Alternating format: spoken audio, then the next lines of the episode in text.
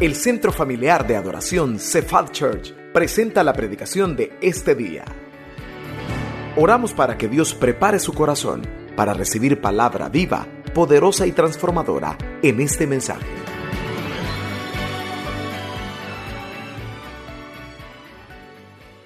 Muchos de los que estamos acá, de alguna ocasión hemos leído acerca de la parábola del buen samaritano. Y en alguna ocasión usted ha oído la historia del buen samaritano.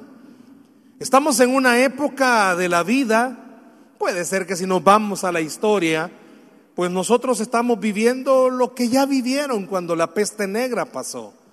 No estamos estrenando, llamémosle así, una pandemia. El mundo no está estrenando una pandemia, que la inventaron, que no la inventaron. Parece ser que en la tierra hay ciclos donde vivimos estas situaciones.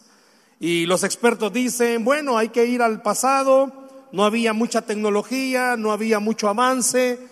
La peste negra tardó como cuatro años en desaparecer de la tierra. Bueno, en el sentido de que ya no afectaba mortalmente a las personas. Vamos al tercer año, hermanos. Cualquiera podría decir falta uno. La tecnología ha avanzado, pero no han descubierto la cura, dicen. Pero estamos en una época donde deberíamos de ponernos a pensar por qué Jesús habló de la parábola del buen samaritano.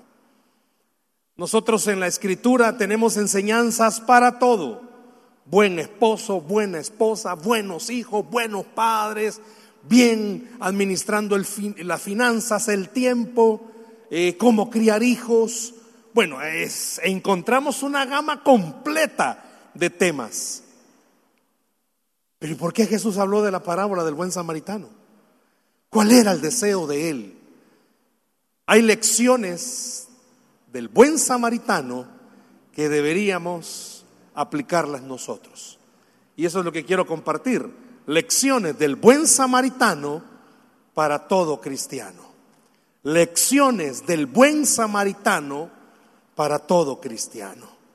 Y vamos a ver al final que la mejor lección que usted, vamos, usted y yo vamos a poder sacar de esta parábola es, vamos a reflejar más a Cristo en nuestro corazón. Estamos en una época, repito, donde esta cuestión de la pandemia está necesitando buenos samaritanos. Vamos a ir a la Biblia, Lucas, al Evangelio de Lucas, capítulo 10. Vamos a leer del versículo 25 al 37.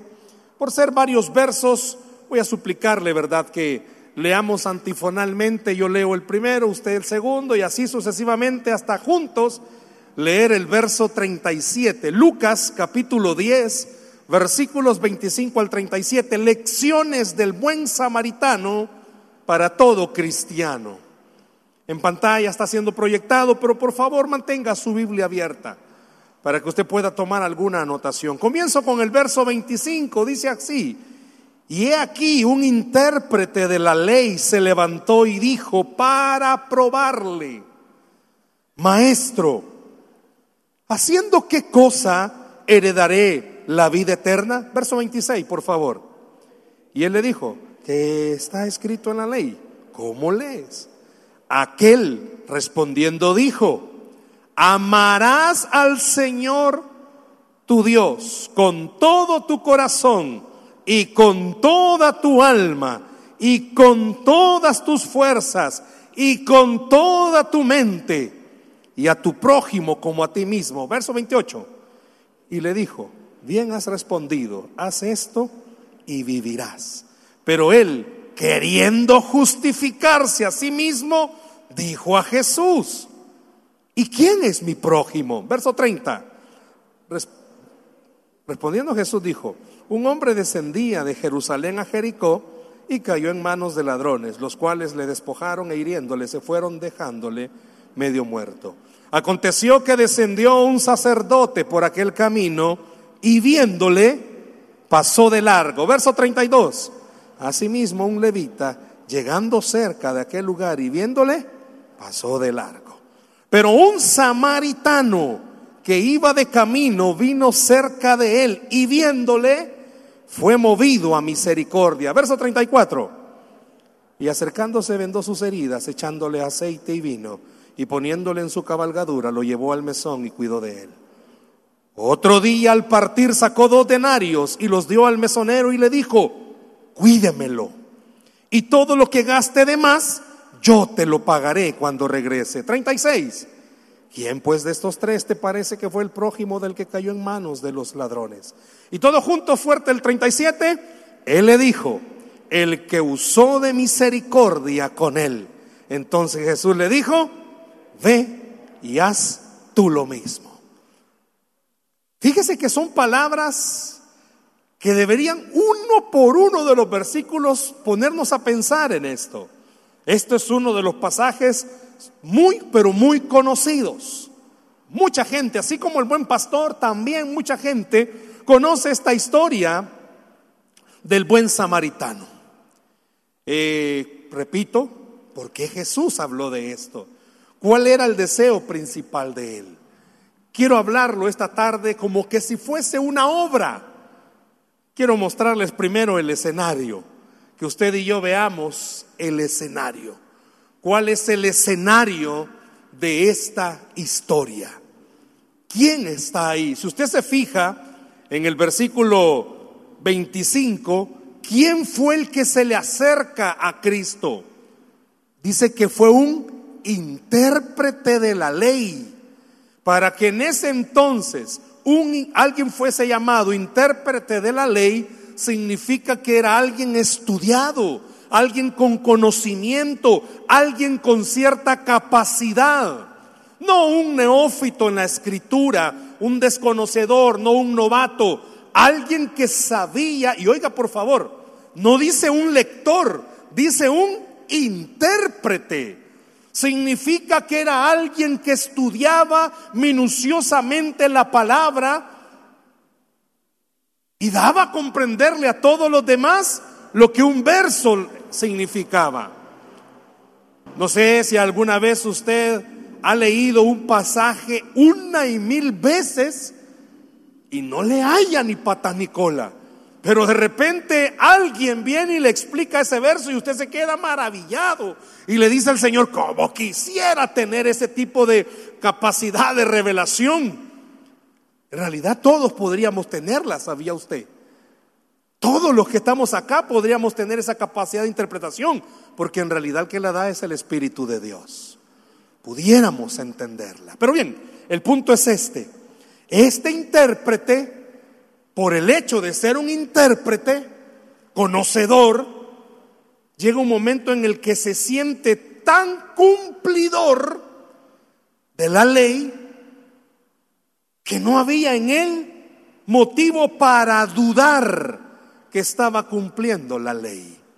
Me gustan estas palabras, porque ¿cuál era la idea de este intérprete? Probar a Jesús. Así dice el verso. Y dijo para probarle. Como Jesús era profeta, él andaba enseñando la escritura. Llega un momento en el que este intérprete era como, vamos a ver, pues quién sabe más, si vos o yo. Porque yo soy un intérprete. Tú dices ser un profeta, pero yo soy un intérprete. ¿Cuál es el punto principal de esta historia? Este intérprete de la ley creía que, voy a usar esta expresión, que espiritualmente estaba bien. Él creía amar a Dios tal como lo respondió con toda su alma, con toda su mente, con todas sus fuerzas y con todo su corazón. Este intérprete llegó un momento al creer, yo soy un buen creyente.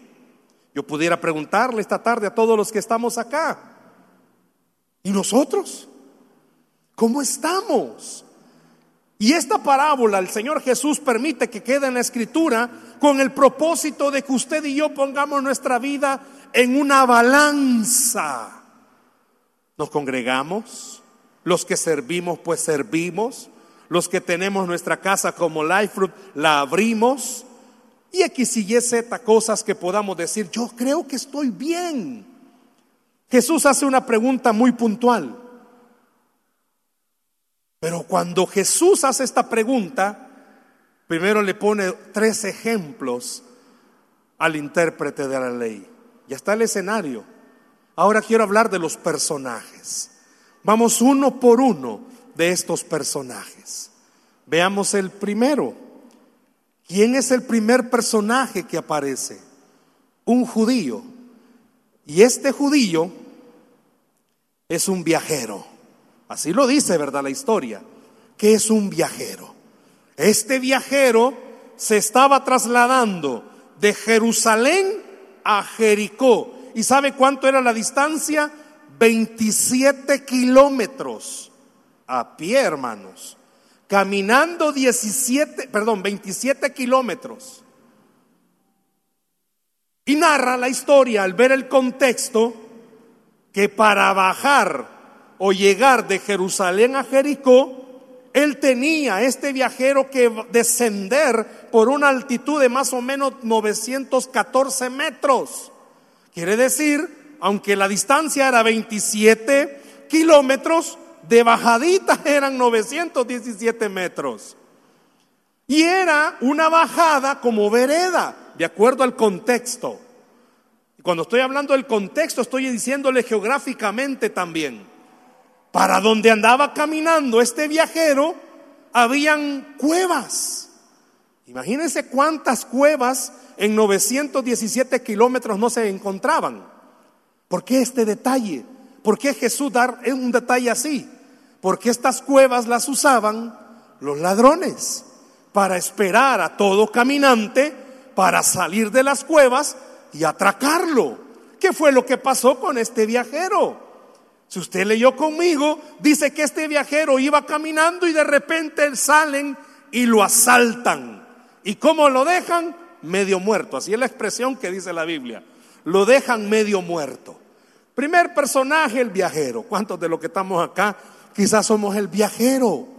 Estamos en esta vida y en algunas ocasiones nos hemos encontrado con ladrones y no necesariamente físicos.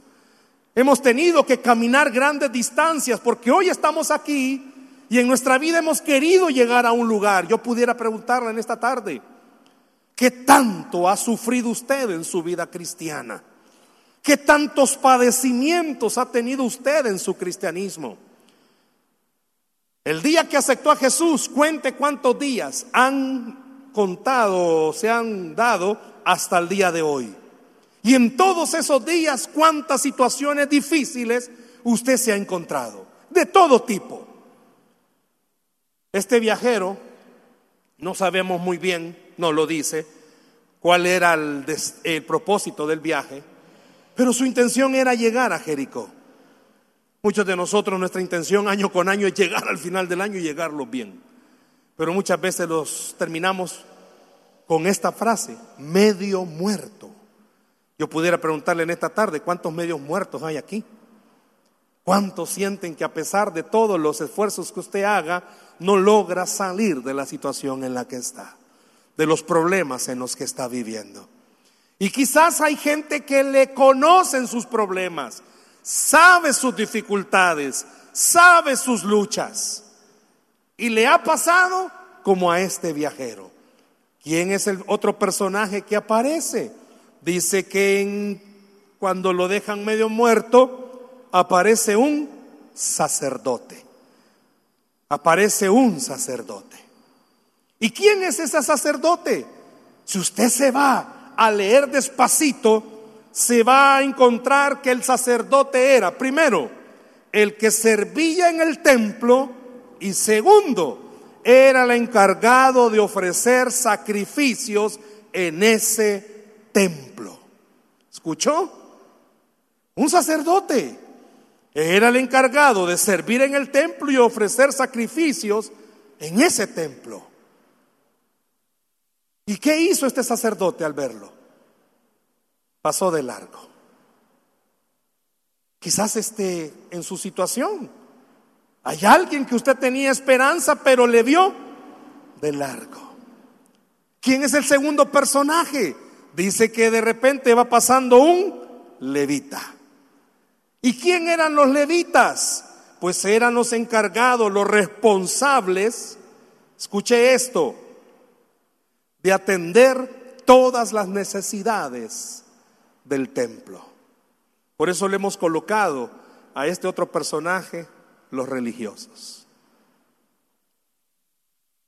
Esta situación que estamos viviendo está demandando muchísimas, pero muchísimas veces de no sentirnos solos. Si usted ya ha atravesado por el COVID, qué difícil es estar aislado, qué difícil es no poder salir. Hablábamos hoy con mis compañeros, parece ser que quieren aprobar, o no sé si ya lo aprobaron, una forma más humana de enterrar a las personas que mueren por COVID. No sé si leyeron esa noticia. Cuando alguien fallece por COVID, ¿qué sucede? No hay velas y no hay entierro con la familia ni con nadie. Solo permiten a una persona, al más cercano a sanguinidad, ir al entierro y estar a una distancia sumamente larga. Pero aparentemente no, quieren cambiar eso y volver un poco más humano esta situación, porque es desgarrador. En la vela de mi padre llegó alguien que su mamá en la época del COVID había muerto y me dice, pastor, siéntase contento porque puede velar a su papá. Yo no pude velar a mi mamá. Quieren hacerlo un poco más humano. ¿Por qué? Porque es desgarrador esa pérdida. Yo puedo preguntarle a usted en esta tarde, ¿Cuántas veces en su situación se ha sentido solo o se está sintiendo solo? Parece ser que a nadie le importa lo que a usted le está pasando. Parece ser que a nadie le interesa las situaciones difíciles que usted está enfrentando. Sabía y está comprobado que los cristianos, mire, aunque quizá la gente no lo haga, pero sabía que solo con el hecho que alguien le diga a uno, estoy orando por usted, eso le ayuda a uno aunque quizás no lo hagan, ¿va? pero solo el hecho de que alguien se acerque y le diga, puede contar conmigo. Tal vez cuando usted quiera contarle, haga así que no se puede, ¿va? pero solo por el hecho de que alguien le diga a usted, puede contar conmigo. Llevar la carga solo no es fácil. Este viajero lo habían asaltado y lo habían dejado casi muerto. Y dos personajes, escuche por favor, dos personajes que su vida entera es servirle al Señor, pasaron de largo cuando vieron al viajero casi muerto. Mira este contexto. Dos personajes que en teoría, pues todo el día pasaban buscando del Señor, conocían la palabra, conocían el amor, ofrecían sacrificios, estaban en el templo, pero dos personajes que cuando vieron a alguien necesitado, ¿qué pasó? Pasaron de largo. Yo pudiera en esta tarde pedirle que ahí en un papelito escriba cuántos usted conoce que han pasado de largo por su necesidad. Y quizás íbamos a, a escribir nombres, porque quizás usted estaba esperando algo más. Un intérprete de la ley quiso probar a Jesús. Y el, Señor es el Señor, va. Y él le salió más adelante todavía, porque en la parábola le pone a dos religiosos como él, como un ejemplo. Pero deténgase un momento. Yo le dije al principio que este viajero era de, cierta nacionalidad. ¿Qué nacionalidad era? Judío. El viajero era judío, no pierda de vista eso. Pero aquí aparece otro personaje, aparte de los religiosos.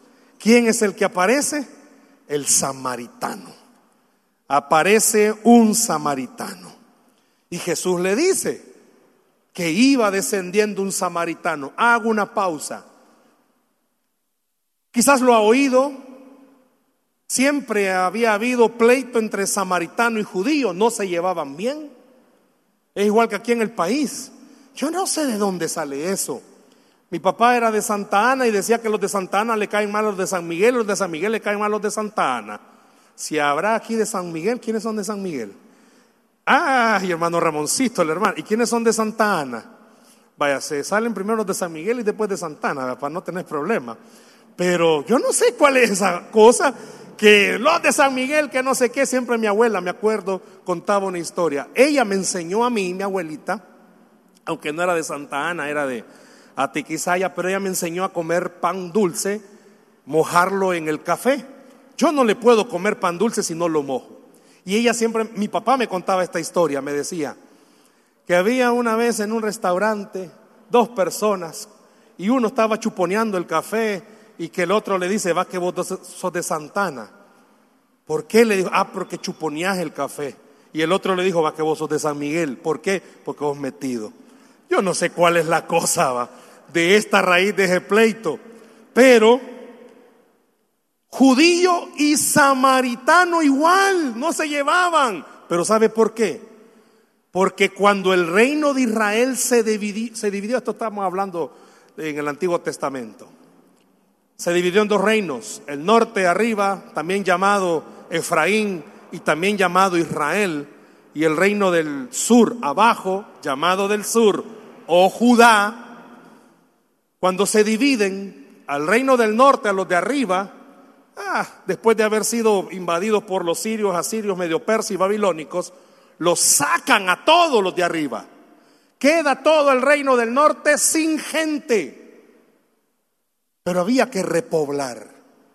Y la forma de repoblar fue que se metieron gentiles con judíos.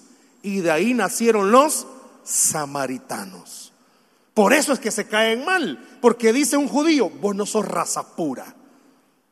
Y mire el ejemplo que pone Jesús. Ojo, ¿quién era el viajero? Un judío. Sacerdote por lógica, judío. Levita por lógica, judío. Judío con judío no se ayudó. Y Jesús pone este ejemplo y dice, pero de repente viene un samaritano y viendo a este viajero, ¿qué hizo? ¿Pasó de largo? No. Y aquí hay una palabrita a la que quiero llevarle. Versículo 33, se lo van a proyectar, quiero llevarle a esta palabrita. Dice el versículo 33, pero un samaritano, solo el 33 quizás, pero se lo leo, pero un samaritano que iba de camino, vino cerca de él y viéndole, ¿qué dice, perdón? No, no le escucho. ¿Cómo fue movido? Vaya. ¿Sabía usted que en el original no dice misericordia? En el original dice compasión. Y fue movido a compasión. Ojo, compasión no es lástima. ¿Cuántos de nosotros hemos visto a alguien y nos da lástima. ¿Y qué es compasión entonces, hermano? ¿Sabía usted que la compasión es lástima? Pero de la lástima lo lleva a la acción. Por eso dice que fue movido a misericordia. Porque tuvo compasión y dijo, no. Lo vio y dijo, lo voy a ayudar. ¿Cuántos de los que estamos acá, hermanos? hemos necesitado en algún momento en nuestra vida que alguien haya tenido compasión de nosotros. Quiero decirle esto, y lo sabe, Jesús todos los días tiene compasión de nosotros. Nos mira en nuestra situación y siempre llega a ayudarnos. Yo puedo preguntarle hoy, ¿cuántos hoy este día tuvieron alguna necesidad y vieron que Jesús se acercó a usted por algún verso, alguna alabanza o por medio de alguien a decirle, no te preocupes, yo estoy contigo. Todos los demás, bueno, el sacerdote y el levita lo vieron y pasaron de largo. Y Jesús le dice a este intérprete de la ley, ey, ey, ey, pero ni los judíos le ayudaron al otro judío el samaritano, el que es enemigo, vino y le ayudó. ¿Por qué he narrado esto? Porque en el verso 37 Jesús da una lección. Este intérprete de la ley que creía que estaba cumpliendo bien la ley, tuvo que aceptar cuando Jesús le pregunta, ok, ¿quién de estos tres te parece que es el prójimo? Y ve al versículo 37. ¿Qué dice el 37? Él le dijo, el, el, intérprete contesta, el que usó de misericordia con él. Y vea por favor las palabras de Jesús. Entonces Jesús le dijo, ¿qué le dijo Jesús? Perdón, ve y haz tú lo mismo. Y yo quiero decirle en esta tarde que esas palabras también son para usted y para mí. Ve y haz tú lo mismo. Todos los que estamos aquí en esta tarde, todos deberíamos de convertirnos en buenos samaritanos. Hay gente que conocemos que tienen necesidades. Rápidamente, ¿qué hizo el samaritano para que Jesús le llamara buen samaritano? Vea estas características, son tres sencillas, tres características que este samaritano tenía para que Jesús lo llamara buen samaritano. Número uno, abrió sus ojos. El samaritano que hizo, abrió sus ojos. Yo pudiera en esta tarde pedirle, abra sus ojos. Abra sus ojos en casa primero. Vea las necesidades que hay. Vea cómo puede ayudar. Qué importante para una esposa no sentirse sola, que su esposo esté atento a sus necesidades y pueda decirle, ¿cómo te puedo ayudar? Abra sus ojos, abra sus ojos con las personas más cercanas. Quiero decirle algo, esto que estamos hablando, más que actitud, se trata de corazón. Más que tener una actitud, se trata de corazón. El sacerdote y el levita eran religiosos, su actitud era, conocemos la ley, pero el samaritano estaba actuando de corazón. Hay enemistad con el judío, pero el judío tiene necesidad. Abra su corazón.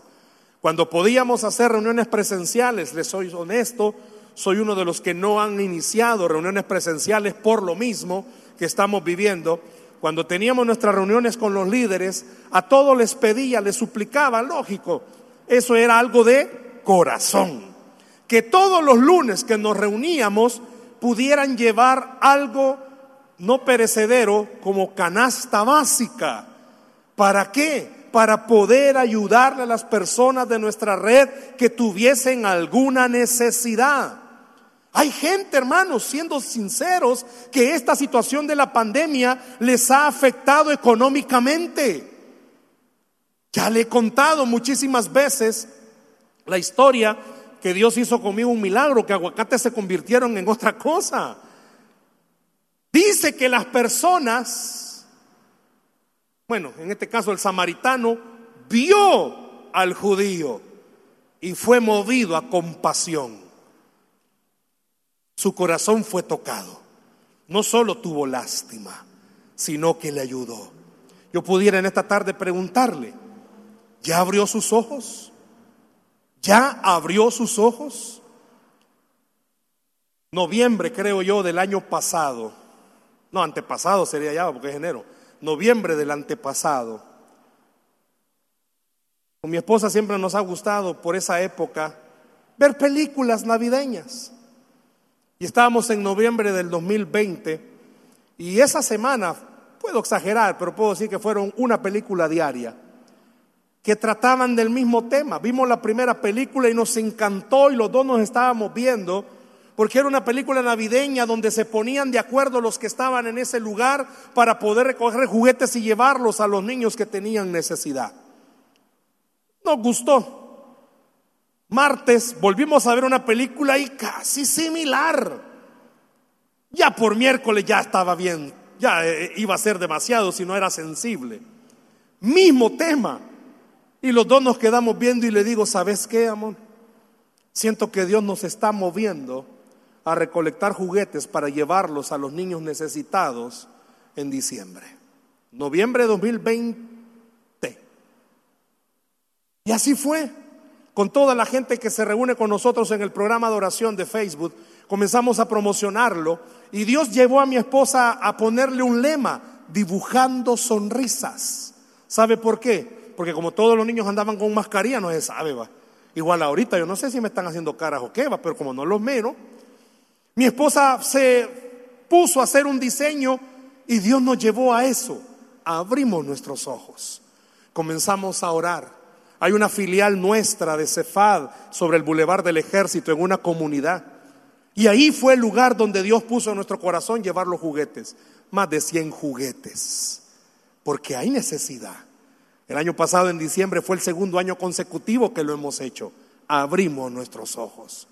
Yo puedo pedirle en esta tarde, abra sus ojos y se va a dar cuenta que hay necesidad.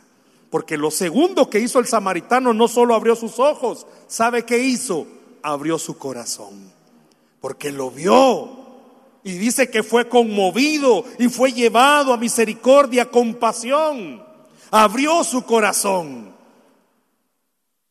Usted y yo deberíamos en esta época, mire, puede ser que económicamente no lo podamos hacer, pero repito algo, con que le diga a alguien y de verdad lo haga, estoy orando por ti. Eso ayuda muchísimo.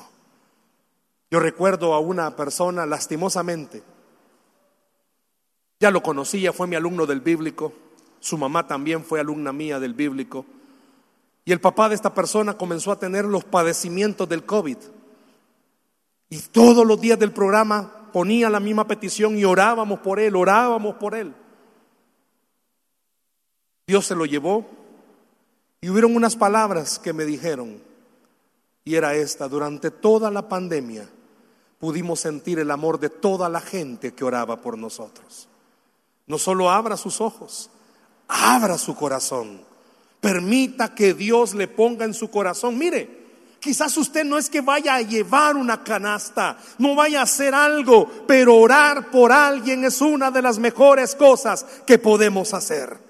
¿A quién no le gustaría saber que en su problema, en su proceso, no está solo, no está sola?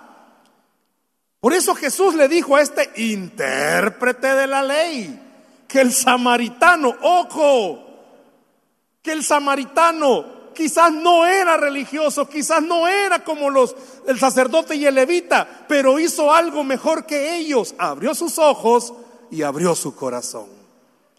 Muchos de los que estamos acá necesitamos abrir el corazón también. Hay necesidades, hay personas que están atravesando esta cuestión de la pandemia. Mire un mensaje, mire una llamada, mire una oración puede marcar una gran diferencia, pero que de verdad lo pueda hacer. Qué lindo es cuando en casa usted mismo puede motivar a su propia familia a ser buenos samaritanos. Pero también Jesús nos enseña algo en tercer lugar de este samaritano. No solo abrió sus ojos, no solo abrió su corazón, sino que también abrió. ¿Qué abrió? Sus posesiones. Abrió sus manos. El samaritano abrió sus manos. ¿Cómo puedo ayudar? Yo pudiera decirle en esta tarde, vea la necesidad, tenga compasión de estas personas y deles. Pero ¿qué les puede dar? Su tiempo. ¿Sabe que eso no cuesta? Puede darle su tiempo a las personas. Hay personas que están atravesando problemas emocionales.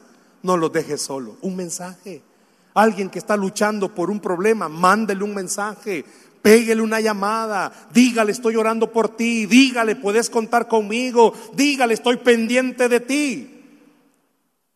Estas lecciones del buen samaritano Deberíamos de tenerlas todas, las personas que estamos acá. ¿Por qué? Porque esto habla más del corazón que de una actitud. Todos los que estamos acá pudiéramos en algún momento pensar, no, si yo estoy bien, hermano. Pues sí, usted quizás sí está bien, pero quizás hay personas que usted conoce que no están bien. Quizás conozca personas que tienen problemas en casa, quizás tenga personas que tienen problemas de relación, quizás hay personas que tienen problemas consigo mismo. Qué importante es, abra sus ojos, abra su corazón, pero también abra sus manos. Ore por alguien, acérquese a alguien. Le aseguro que más de alguno de los que está acá tiene a un familiar en problemado, enliñado. Qué lindo fuera que hoy al salir de este servicio usted pudiera mandarle un mensaje y decirle, ¿sabes qué? Voy a orar por ti. Quizás el familiar, como usted nunca ha orado por él, va a pensar que se va a morir, va, pero usted diga, le voy a orar por ti. Es más, ¿me das permiso de hablarte todos los días? Yo le he suplicado al Señor en lo personal, cuando sé de alguien que está atravesando algo, poder estar pendiente de ese alguien escribiéndole, diciéndole estoy orando por ti, pero no solo por decirlo, de verdad hacerlo. ¿Por qué? No se imagina qué valioso es saber que no estamos solos. Jesús le dijo al intérprete de la ley, ¿qué le dijo? Haz tú lo mismo.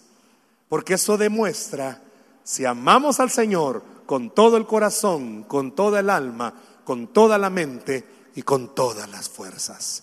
Eso es un buen ejemplo para un cristiano de hoy. Estamos muy pendientes de mis necesidades, pero cuando comienzo a pensar en las necesidades de los demás, ¿sabe qué pasa? Dios comienza a mostrarme su gracia y su amor. ¿Por qué? Porque comienzo a ver que también otros están pasando por líos y quizás peores que los míos. Y yo puedo creer algo. Dios puede con los problemas de Él y también puede con mis problemas. Dios puede con las necesidades de Él, también puede con mis necesidades. Estas son lecciones prácticas del buen samaritano para todo cristiano. Estamos en épocas, repito, se oye tanto pero tanto. Pero qué importante es que a las personas que están padeciendo, usted les mande un mensaje. Jesús es tu sanador, Jesús es tu ayudador, Jesús está contigo. ¿Conoce a alguien que tiene problemas financieros? Recuérdele que Jehová es tu pastor y nada les faltará. Conoce familias que están enlilladas, hágales recordar que nuestro Dios es todopoderoso. Imagínese a alguien que todos los días solo oiga caos, caos, caos y caos. Pero de repente recibe un mensaje de alguien que conoce diciéndole, no estás solo, el Señor está contigo. Dios no te ha dejado, el Señor está contigo. Quizás usted diga, eso no ayuda mucho. Mm, no se imagina cómo puede ayudar. ¿Por qué? Porque le puede mostrar a alguien que uno no está solo. ¿Cuántos papás necesitamos decirle a nuestros hijos, no estás solo con tus luchas? ¿Cuánta esposa necesita escuchar que su esposo le diga, yo estoy contigo? Y Jesús también.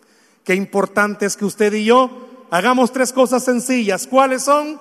Abrir nuestros ojos, abrir nuestro corazón y abrir nuestras manos. Y creyendo algo que Dios puede bendecirnos a todos. Dice la Biblia que al que cree, todo le es posible. Denle un aplauso al Señor, por favor, en esta noche. Esperamos que este mensaje haya sido de bendición para su vida. La Biblia dice que Dios es santo y el ser humano es pecador, pero en su gran amor, el Padre envió a Jesucristo a morir en la cruz para pagar por nuestros pecados. Luego lo resucitó para darnos vida eterna. Si usted cree en Cristo como Salvador y Señor, hable con Él diciendo, me arrepiento, perdona mis pecados, te ruego que me salves. Ponga su fe en Él y crea que solo Cristo le puede salvar. Bienvenido a la familia de Dios. Le invitamos a congregarse en Cephal Church los domingos a las 7 a.m., 9 a.m., 11 a.m. y 5 p.m. Visite nuestro sitio web cefadchurch.org o búsquenos en las redes sociales como Cefad Church. Dios le bendiga.